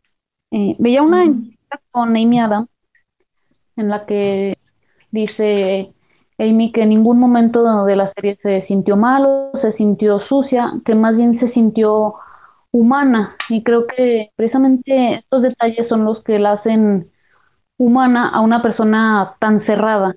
Sí, sí, sí, sobre todo porque creo que el hecho de que se cortara en la piel palabras o, que se cortara simplemente hace su vulnerabilidad visible, que es algo que nosotros no, no tenemos, porque, o sea, una persona como cualquiera, o sea, como la mayoría de las personas, eh, ocultamos nuestra vulnerabilidad, pero ella la tenía a flor de piel, es decir, en el en cualquier momento que alguien le, que bueno, por ejemplo en la boda, o bueno, perdón, era un funeral, un funeral donde se le rompe el vestido y revela todas sus cicatrices, o por ejemplo para tener este, relaciones íntimas con el detective, que justamente no le quiten nada de la ropa, o sea, todos estos momentos es justo tener la vulnerabilidad, vulnerabilidad literalmente a flor de piel.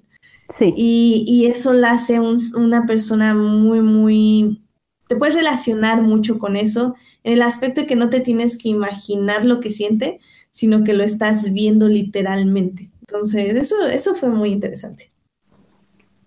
Ya que, que cómo haya retratado el, esta enfermedad, bueno, esta parte de la depresión y, de herirse a sí misma y todo eso, pues sí, ya podemos discutirlo ya en un, nivel más psicológico y, y, ya ahí no sabría bien si estuvo bien representado o no, eso podemos averiguarlo y podemos hablarlo después, pero al menos en el nivel de historia creo que funciona muy bien.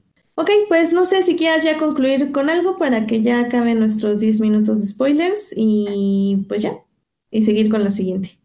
Eh, sí, no solo que pues invitar a todos los que no han visto la serie que sí la vean porque el primer capítulo te puede dar a entender que va por un camino la serie, pero sin duda es, es más que, como dijiste tú, que la investigación de, de los asesinatos por los ocho capítulos es, es más que simplemente eso. Sí, eh, a mí personalmente no creo que sea, como dice Monse, mi mejor serie del año. Eh, personalmente me gustó bien, me, me, gustó bastante, pero para mí no, no sé, o sea, tal vez yo creo que personalmente sí me, me gustan otro tipo de series. Mm, funciona muy bien, o sea, no me malentiendan, o sea, técnicamente está increíble. A mí este tipo de edición me encanta porque es una edición muy, o sea, tienes que tener un buen editor y un buen director atrás de esta edición, si no, no te sale y creo que lo hizo súper bien y lo sigue haciendo súper bien. Entonces, obviamente, el trabajo de este showrunner y este director, estoy, voy a estar muy atenta de ellos. Eh, es una muy buena serie, sí sorprende el final, aunque ya te lo esperes, eh, la manera en que ocurre y la manera en que se está armando funciona perfectamente. Creo que al final del día eh, eso es lo importante y, creo que en ese aspecto nuestros amigos de Crónicas del Multiverso tienen la razón, en el que no importa si te dicen el, mayor spoiler de la serie, o sea, al final del día tiene que funcionar, porque no importa que te digan esa parte, cómo llegar ahí es lo importante. Y si bien habemos personas como yo que preferimos que realmente no nos digan spoilers, este, al final del día Sharp Object sí es una serie que el camino es lo importante, no la conclusión. Y, la conclusión está buena, entonces eh, vale la pena mucho. Eh, bueno, pues yo creo que con eso concluimos nuestros spoilers. Espero que no hayan regresado. Si la ven en el último capítulo, quédense hasta el final de los créditos. Sí, justamente se iba a decir, si ya regresaron las personas que no querían oír spoilers. Ya volví. Eh, muy bien, hola Alberto, muy bien. Alberto, si ve Sharp Objects, ve los créditos, porque dos razones. Una, siempre hay que ver los créditos, chavos. Respeten a la gente que se desveló haciendo las cosas. Vean sus nombres siquiera, por favor. Y dos, este, sí hay una escena final después de créditos en el último episodio y está brutal. O sea, brutal. Muy bien, muy bien. Muy bien. Em, efectivamente, Julián, eso va en contra del no vean trailers. Estoy completamente de acuerdo, por eso digo que personalmente no me gustan los spoilers, personalmente por eso no veo trailers y por eso no veo sinopsis y cosas así, porque sí me gusta llegar, sentarme y que la película me diga lo que me tiene que decir sin que alguien más me haya dicho las cosas. Pero bueno, hice el experimento esta vez, eh, está bien, eh, pero sí, creo que no, no lo volvería a hacer, no, me, no soy fan, sinceramente. Eh, la mejor es Cobra Kai, estoy de acuerdo, Julián. Yo creo que va en mi top 1 de, este año. Eh, ya nada más para terminar, eh, antes de que sigan baneando gente en el chat, les voy a decir rápidamente que ya regresó Shameless. fue el primer episodio hoy de la novena temporada. Y pues ya para que la empiecen a ver, porque esta va a ser la última temporada de Emily Rossum, la protagonista lo cual yo pienso que entonces ya debería ser la última temporada de la serie, porque sin ella la verdad no creo que funcione muy bien. Pero pues vamos a ver qué tal. Y también el viernes regresó Iron Fist, la segunda temporada. Uy, yo sé, buenísima. yo sé, chicos. Va a estar buenísima. Mira, yo, ya vi los yo todavía no la termino. ¿En qué capítulo vas, Monse? Ah, creo que me queda apenas en el 4 Ah, excelente, yo voy en el 5. Oh, oh, muy bien. Y, no sé tú, Monse, pero a mí ¿Sí? me está gustando. De hecho, me está gustando más que la anterior, que, vamos, no era muy difícil, ¿verdad? Exactamente. sí, a mí, y mira, yo llegué así con todo el escepticismo de dejar a mi papá y a mi hermana viendo la serie solos, eh, después del primer episodio. Y no, sí me quedé y sí me gustó. Aparte, creo que le va a ayudar mucho que nada son 10 episodios. Como que ya ahorita en el quinto ya llegó como la trama más pesada, o sea, ya están cerrando como todas las introducciones, se pueden decir, porque acuérdense que Netflix tarda en introducirte los, los eh, personajes como tres episodios. Entonces ya cerraron todas las tramas este quinto episodio y ya no sé qué va a pasar como en los siguientes cinco, pero la verdad promete mucho, mucho, mucho, mucho. Eh, me está gustando, no es Luke Cage, definitivamente, no es Jessica Jones, pero está entretenida, chicos. Así que si quieren, a ver si la termino el próximo, no olvídenlo, el próximo fin es el grito, no creo terminarla. Pero cuando la acabe hablamos de ella. Aquí, aquí estaremos discutiéndola, ¿vale? Edith, nada más no sé a ti qué te ha parecido, pero pienso que sí mejoró también mucho las coreografías de acción. Ah, sí, no, no, no. Desde el primer episodio se nota que lo pusieron a trabajar chido. O sea, no sé si sea él, este, el actor, que no me acuerdo de su nombre, pero, pero al menos su doble ya lo hace chido. pero no, yo creo que sí es Finn Jones. Sí. Porque le tapa la cara, pero como que sí se ve ahí sus ojitos. Entonces, lo hacen muy bien. Ya las coreografías están muy bien hechas, ya no se sienten torpes ni bruscas con cortes así forzados. Ya se sienten muy fluidas y muy bien dirigidas. y aparte, el segundo episodio lo dirige Rachel Talalay, la cual yo soy una gran fan de esa directora. He hecho muchos episodios que amo de varias series. Y está muy bonito porque justamente es en el Konglon y, y lo hace muy bien como con esta batalla ceremonial. Entonces, se ven muy bien ahora sí las batallas. Estoy muy de acuerdo con eso. Así que véanla y pues ya estaremos hablando de ella en unos, unas semanitas. Eh, muy bien, pues Alberto, ¿te parece si vamos al cine para que ya por fin puedas hablar tú? Eh, Porque no hiciste tu tarea de ver Sharp Objects. Sí, lo siento, amiga, sí, sé que fallé. Lo siento. Reprobado. Sí, repruébenme, sí, la neta me lo merezco. Baneado. Pues sí, ya que. que hay fiesta de banear. Que, que, tú, que tú no digas nada porque ya te voy a banear por no haber visto High School Musical, así que ya. Ay, eso sí, ¿quién quiere ver High School Musical? Ya, adiós. Monse, nos quedamos solos en el programa, déjala banear de una vez. Vámonos al cine. Películas. Cine. Cartelera comercial en Fortnite.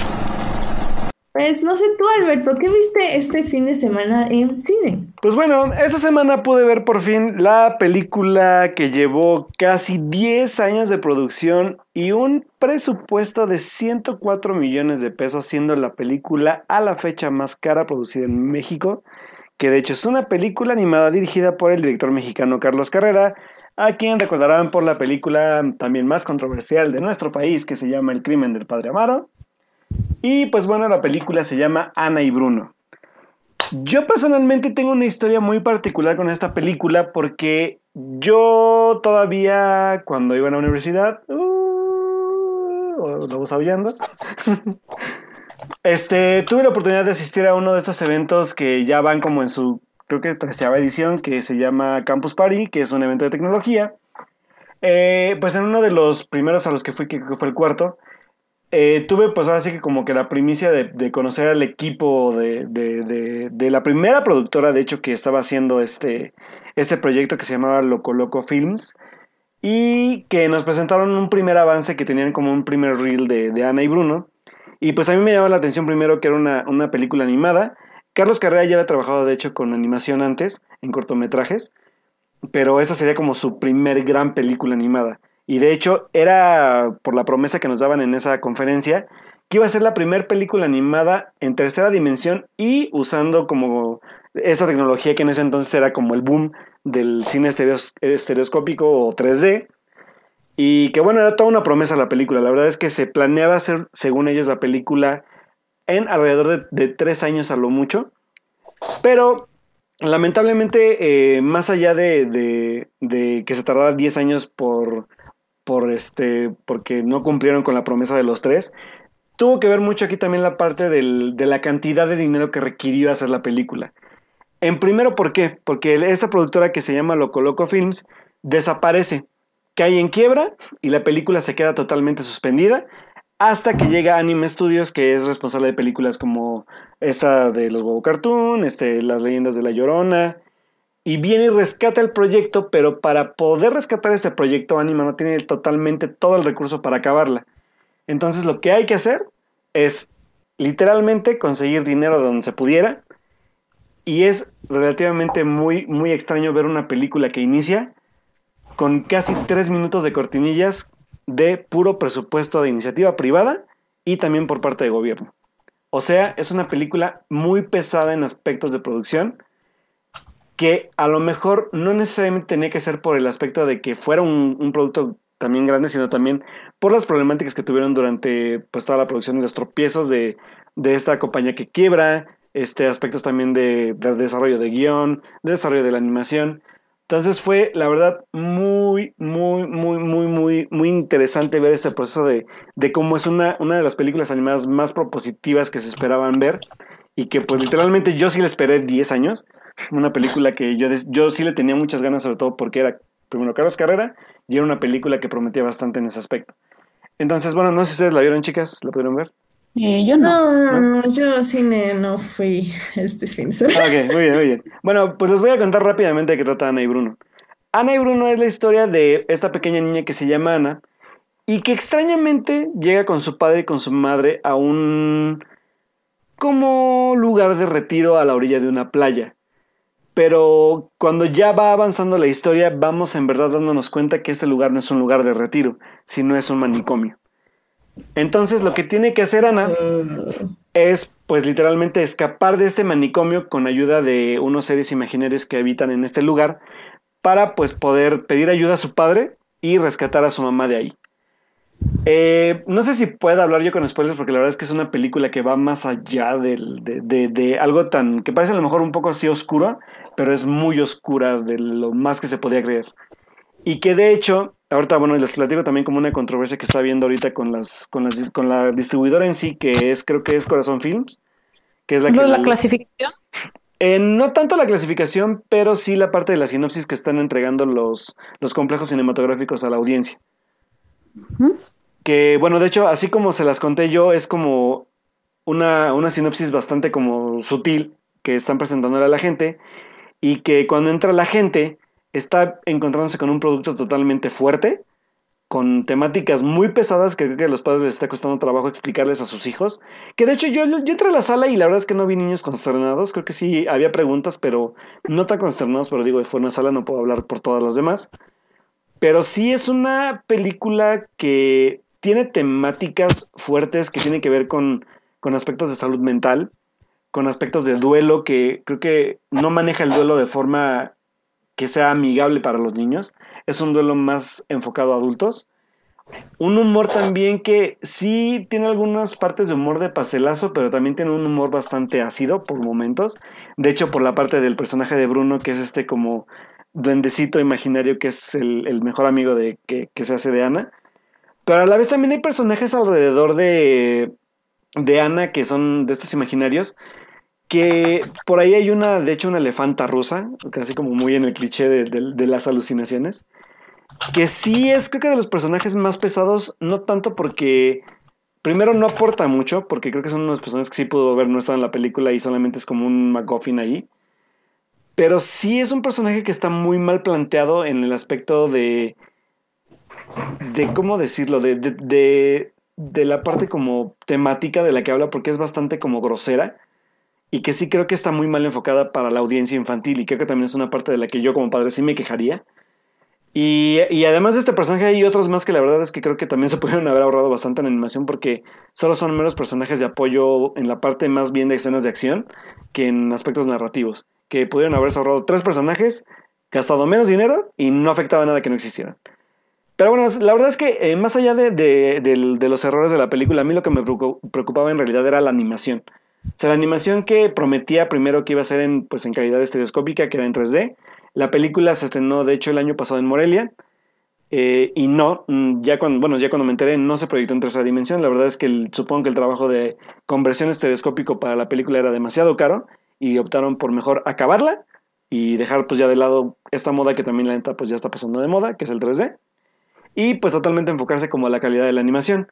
Ahora, al momento de hablar también de aspectos de animación, que por un lado estaba lo que había hecho lo coloco, no sé cuánto porcentaje habrá hecho de la película en animación.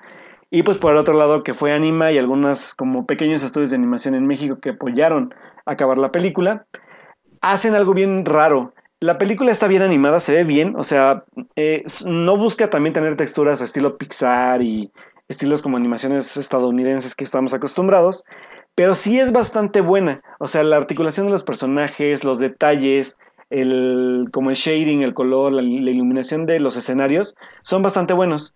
O sea, no son como muy. De hecho, son totalmente, ¿cómo decirlo? Como muy, muy, muy animados. No, no suelen ser como las animaciones como chafoncitas que luego solemos ver de películas que llegan a cartelera como que van y vienen. Sí son animaciones, sí es una animación, perdón, bastante trabajada.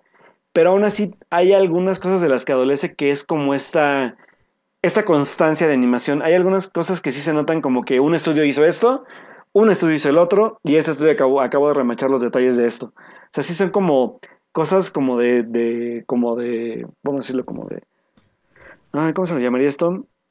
Como de acabados y como de renders. ¿Parches? Ajá, y aparte también sí, ¿eh? también hay parches bien, bien raros a veces, que tienen que ver más con, con parches de color y de detalle.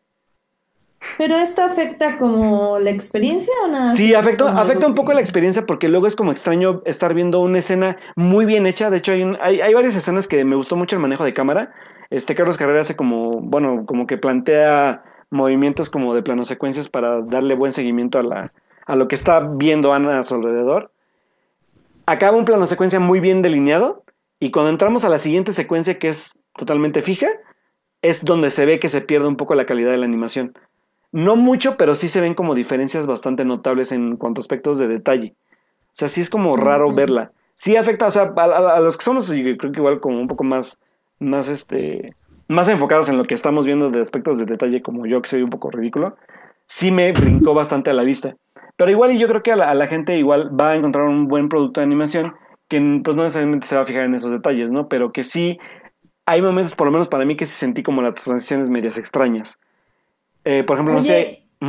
sí, sí. Ajá, sí, sí, sí. Hay una escena, por ejemplo, que es una batalla aérea de hecho, se, como que se divide la escena en, la secuencia en dos partes. Una se da en una parte aérea y la otra dentro del manicomio.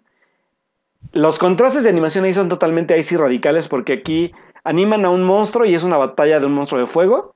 Y cuando bajamos a la parte del, del manicomio, se pierde, sí, ahí sí se nota totalmente el cambio drástico de animaciones. O sea, sí es muy, muy drástico. Oye, y mira, nuestro público tiene dos preguntas. Primero, Alberto Morán dice que sí es como Coraline. Es en el aspecto oscuro como Coraline, sí, fíjate que sí. Aunque hay que notar también que Coraline, de hecho, se estrenó mucho después de que se, de, que se empezó el proyecto de, de este de Ana y Bruno. Entonces también no sé si Carlos Carrera tomó como detalles de la obra de, de Neil Gaiman también para basarse en los personajes que hace aquí. Porque, por ejemplo, la, la, relación que tiene Ana con un... Es que no me acuerdo del personaje. Ah, el niño se llama... Uh, no, es que no me acuerdo si se llama así. No creo que es el perro. Bueno, de hecho es que se encuentra con un como amiguito, pero el amiguito es ciego. De hecho, para mí, los momentos como los, los highlights de la película son cuando Ana comparte escena con él. Porque el personaje es, creo que de los mejores personajes que están delineados narrativamente y que en verdad aportan algo a la historia o son como detonantes de, la parte como emocional que busca el director. O sea, sí es una película muy emocional, sobre todo para, para su tercer acto. Pero sí, o sea, sí se podría decir que es un tono oscuro parecido a Coraline, y yo creo que un poco más. Porque, de hecho, es algo que también he visto en redes, que hay como esta eh, polémica, se puede decir, de si Ana y Bruno es realmente para niños. Y de hecho, este Uriel nos está preguntando en el chat si puede llevar a su sobrina a verla. ¿Tú qué dices, Alberto? Fíjate que sí, pero obviamente, o sea, yo hablo de que vayan, pero que sí tengan como la como la apertura de, de, de, no sé cómo sean sus experiencias cinematográficas cuando van con, con, sobrinos, con hijos, pero no quedarse en el de ya la vio y se acabó, ¿no? Sino como comentarla con ellos. ¿Qué entendieron? ¿Qué vieron ahí? Sobre todo por la parte de que el giro de tuerca final de Ana y Bruno es un giro de tuerca bastante fuerte, que yo la verdad no lo veía venir. Yo, yo, yo esperaba otra cosa en la película y cuando vi el giro de tuerca sí la verdad es que sí me tomó como por sorpresa y me quedé, oh, esto sí está muy fuerte para los niños. Porque la verdad es que la película sí como que da vista puntos de, como puntos de, de, puede pasar esto, pero no creí que fuera a ir por ahí. Y cuando va por ahí es como de, ok, eso está bastante pasado porque ya de ahí es cuando habla totalmente de la parte de la pérdida de una, de una persona querida y cómo lidia una persona con ello. Y eso está muy fuerte porque los niños no, es, no está bastante digerido para los niños, es como sí más pegado para los adultos, porque al final de cuentas la pérdida viene más de un adulto que de la propia Ana. Entonces sí, sí, sí verla, sobre todo porque también los personajes, sobre todo Bruno es bastante chistoso y también el personaje que les digo que es el amiguito ciego, es también, de hecho es el que da como bastantes buenos momentos. Eso sí les puede llegar a gustar a los niños y les como llamarles la atención. Y la animación es buena, o sea, la animación la verdad es que sí es bastante atractiva. Yo tenía bastante miedo de que no lo fuera, pero sí es bastante, este, bastante, se puede decir de buena calidad. No una calidad excelente como hemos visto en muchas producciones, pero sí se llega a defender bastante. Aquí la cuestión... Okay. Ah, sí, sí, adelante. Sí, sí. No, no, no, es que digo, nada, regresando rápido eh, a lo que decías de una pérdida y, es, y eso, porque, o sea, cuando muchas películas tocan el tema de la pérdida, digo, tenemos, no sé, el Rey León, ¿sabes? Claro. Eh, pero es la manera en que lo tocas para los niños que es lo importante. Exacto. Eh, o sea, sí es fuerte, pero está tocado como para público infantil o sí está mm. tocado el tema. ¿Sabes, ¿Sabes qué? Que es que eh, a eso me refiero con la parte que también es muy oscura, porque el, el, aspecto de que ya con el simple hecho de que la película se desarrolla en un manicomio, ya da mucho para, para, para que ponga una barrera para los papás, ¿sabes? Es como de, ¿cómo le explico a mi hijo cómo funciona el manicomio? ¿Por qué una persona tiene que acabar en un manicomio exactamente por una pérdida personal, ¿sabes? Eso es un, ese es el tema más fuerte que se me hace para mí. Y que, okay. sí, o sea, ese es, es más bien el punto clave de toda la película. O sea, una persona está en el manicomio por una pérdida familiar.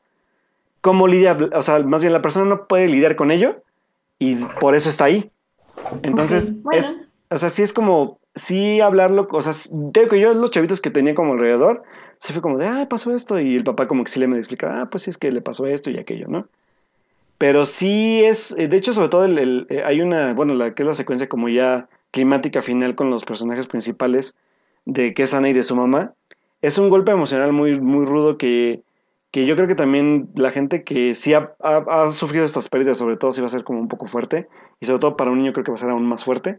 Aunque yo siempre creo que hay veces que los niños son como más fuertes para entender esos mensajes que los adultos, pero sí creo que requiere una guía como adulta para poder tratar el tema.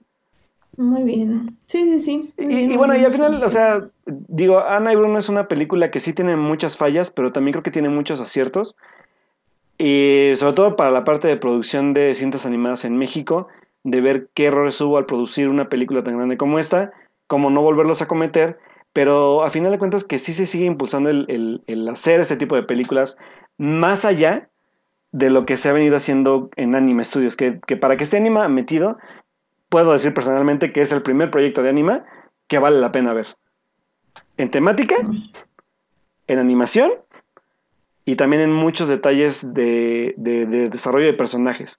O sea, aquí literalmente los personajes están bien delineados a excepción de los que les dije, pero cada uno tiene un buen papel. O sea, no son personajes gratuitos como los de Cartoon o como la leyenda de la Llorona, que a final de cuentas son productos sí totalmente infantiles y, que a final de cuentas luego también llegan a caer en clichés muy tontos y, y en chistes totalmente pues mexicanizados y que no aportan nada a una como buena historia, ¿no? A final de cuentas. Entonces creo que esa es la gran valía de esta película y que obviamente, pues bueno, también está Carlos Carrera detrás de ella, que es un, pues, también un director que sí toca temas un poco más controversiales. Pero sí, es, es una película que yo creo que vale mucho la pena. Lamentablemente, pues, mm, o sea, en su, en su, primer fin de semana creo que apenas recaudó, creo que 18 millones de pesos. La película costó 100. O sea, la película, pues ya se podría llamar literalmente un fracaso. Pero bueno, creo que es bueno verla como un buen experimento animado sí vayan a ver, obviamente con esa, bajo esa recomendación que les doy, van a encontrarse algunos fallas, algunos detalles, pero creo que sí la experiencia cinematográfica sí la vale. O sea, el boleto sí vale la pena pagar. Muy bien, pues sí, no, no le fue tan mal, o sea, estuvo en el séptimo lugar de... Mm, pues sí, pero... esta semana y fue su segunda semana, o sea... Pero, bien lleva 3 millones, casi 4 millones acumulados. No, pues no. Es la semana y, y 16 millones totales. No, pero yo digo que no.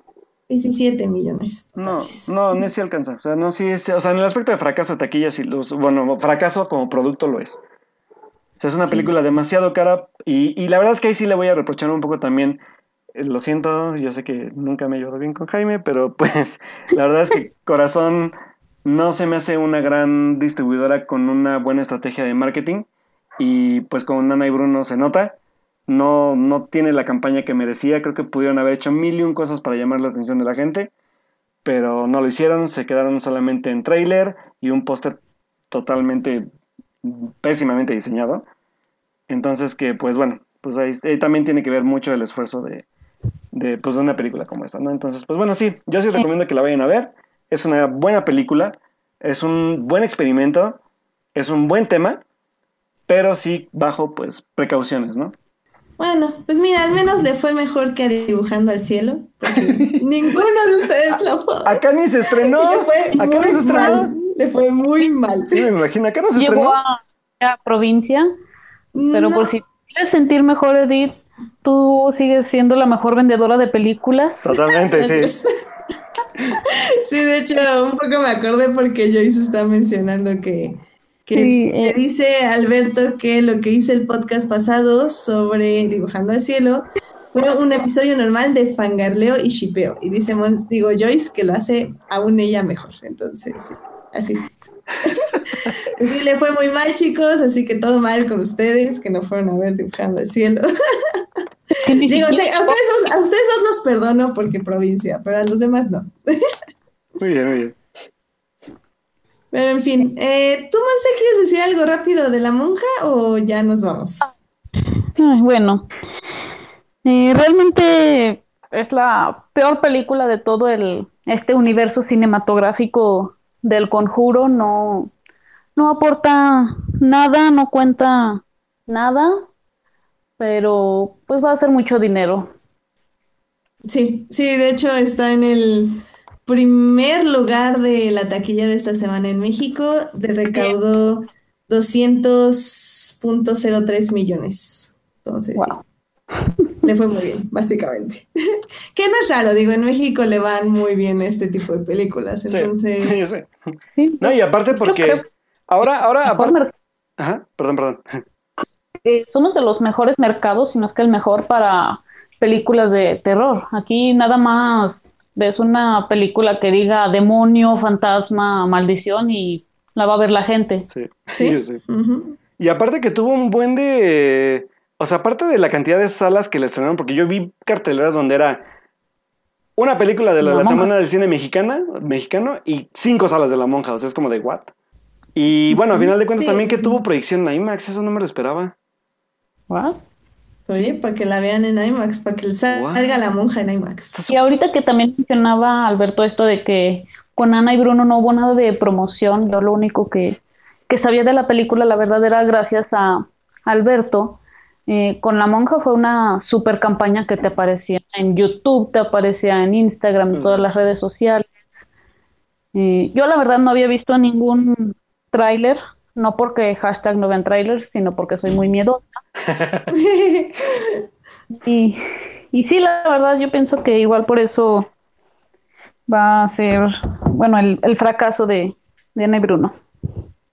Mm, sí, de hecho, sí, eligieron. Digo que, que, no era tan loco porque, o sea, mientras que la sala está llena de la monja donde no pueden entrar niños, pues obviamente llevas a Ana y Bruno a los niños. Entonces tienes un público dividido, pero era una buena estrategia, pero pues qué mal que no. Que pues al, al, final del día, si no saben los papás que pueden ir al cine a ver una película para niños, pues tampoco van a ir. Así que, pues lamentablemente. Bueno, pues yo creo que con eso ya concluimos este programa porque yo no vi nada en el cine, así que estamos bien. Este, y aparte ya, ya, ya es hora de terminarlo. Eh, Monse, muchas gracias por acompañarnos. ¿Dónde te pueden encontrar nuestros escuchas? Eh, bueno, nada, muchas gracias por invitarme nuevamente. Y a mí me pueden encontrar en Twitter como Monse Bernal G. Excelente. Ahí cualquier queja, este, pregunta y cosas que tengan para Monse. Ahí. De, de, fútbol americano, obviamente te pueden preguntar lo que gusten, entonces ahí está. Excelente. Alberto, ¿a ti dónde te pueden encontrar? Pues bueno, chicos, a mí me pueden encontrar tanto en mi Twitter, que es Alberto Molina con doble O, y pues ahí voy, ahí comparto pues todo lo que son mis reseñas de síntesis eh, semanales. Y pues también estoy haciendo los videos de Instagram TV. Por ahí está pues arriba mi video de eh, Roma, que fue el último que hice. También ya planeo hacer este, ya uno esta semana porque ya, ya lo descubrí un poquito. Así que pues ahí voy a andar haciéndolo. Y pues este pues igual ahí compartiendo algunos contenidos también adicionales que tengan que ver con cine en pues, pues en mi página de, de, de digo en mi cuenta de Twitter oficial. ¿Sale? Excelente. Y a mí me pueden encontrar en HT Idea, donde sigo haciendo los recaps de Clone Wars. Acuérdense, no me estoy adelantando, realmente lo estoy logrando ver nada más dos episodios por semana. No sé ni cómo lo estoy haciendo, pero ahí voy. por no ver más, obviamente, porque quiero ver todos, pero dos episodios por semana, vamos tranquilos. Ahí les he hecho una pequeña reseña en Twitter y obviamente la reseña ya más, este, expandida en Anchor. Y pues ahí me pueden escribir de lo que sea, ya ahí tengo cosas de Star Wars como siempre y pues ya vamos a estar posteando más cosas de Doctor Who y pues todo lo que venga en cine, bueno, más bien en series, porque cine ya saben que me atraso un poquito, pero pues ya también vamos a tener varios estrenos así laborales. De hecho, esta semana tal vez les comparto un tráiler que no quiero que vean, Así que no lo vean, porque está horrible, pero es una gran serie. es muy confuso. Sí, es muy confuso. ya no, lo vean. ya no puedo. No lo vean, nada más no lo vean. Nada les va a poner, no vean este tráiler. Y no lo vean, por favor. Psicología inversa. Y psicología inversa. Psicología inversa. ¿Eh? Psicología inversa. ¿Cómo? Psicología inversa. No lo vean, lo vamos a ver, obviamente. Bueno, entonces no lo voy a postear y no les voy a decir. no les voy a decir qué tráiler, entonces ya. Nada les digo cuando tengan que ver la serie. Me parece una gran idea. ¿Ya tiene fecha de estreno ya? Eh, sí. Pero mejor lo, digamos, lo diremos hasta que se estrene el tráiler, ¿te parece? Bueno, está bien. Va, perfecto. Sí, porque si no te van a correr, amiga. Sí, gracias. Sí, muy bien, sí, muy bien, perdón. Este... Ya estaba comprometiendo yo aquí. Sí, no, no, no, no creo que pase nada, pero no, dejémoslo así. Muy bien, perfecto. en fin, como no saben de qué sería hablo, no importa, así que sigamos viendo, digo, despidiéndonos, así que muchísimas gracias a todos los que nos acompañaron en vivo en el chat. Joyce, que estuvo muy puntual desde el inicio del programa. Gracias, Joyce. Uh. También estuvo Manuel Cautiño, estuvo Alberto Morán, también estuvo Dan Arellanos. Uriel, Ah, Botello. Auriel Botello también llegó, también luego llegó Julián, Julián. García. Mm. Y ahorita acaba de llegar Edgar. Edgar, hola, ¿cómo estás? Hola, Ya Edgar. casi nos vamos, pero Qué bueno que Llegó la sí, llegó, llegó a, a justamente a que mencionáramos su nombre en la salida. Ah, también por ahí estuvo, También- estuvo Dana de Llanos por ahí. Sí, sí, sí, sí lo mencioné, Alberto. Ah, Ponme atención. Sí, perdón. Sí, perdón, es que se me fue la onda. No, no, está bien. Este, en Facebook también nos estuvo ahí saludando esta Marcela Salgado. Saludos, Hola, Marcela. Y pues ya, esas fueron las personas que nos estuvieron escuchando en vivo. Muchísimas gracias por acompañarnos. Espero que no se hayan baneado mucho entre ustedes. Les prometo ver High School Musical algún día, pero no está en Netflix, así que no será pronto. Ah, definitivamente. sáquese qué, sáquese. También muchísimas gracias a quienes nos oyen durante la semana en Hearties y en iTunes. Recuerden que este progra- programa estará disponible ahí a partir del miércoles en la noche. Muy bien. Eh, pues el próximo lunes vamos a dar el grito, Alberto. Uh. Este, habrá programa, obviamente, porque el grito va a ser un día antes. Exacto. no, hay, no hay- no hay día libre, así que ya valimos. Em, ¿Cómo? Que nada más para decir, el próximo lunes son los semi. Oh, sí, es cierto. Tal vez sí. Que de hecho, em, Queer Eye ganó un Emmy, pero nunca supe de qué fue exactamente. Entonces, Cu- Queer Eye. Ah, creo que ganó, a ver, déjame. Ahorita Monse te dice rápido. Y, ay, se me fue. soy horrible. Y estas noticias se nos van y esto era noticias, pero pues ya saben, porque Queer Eye.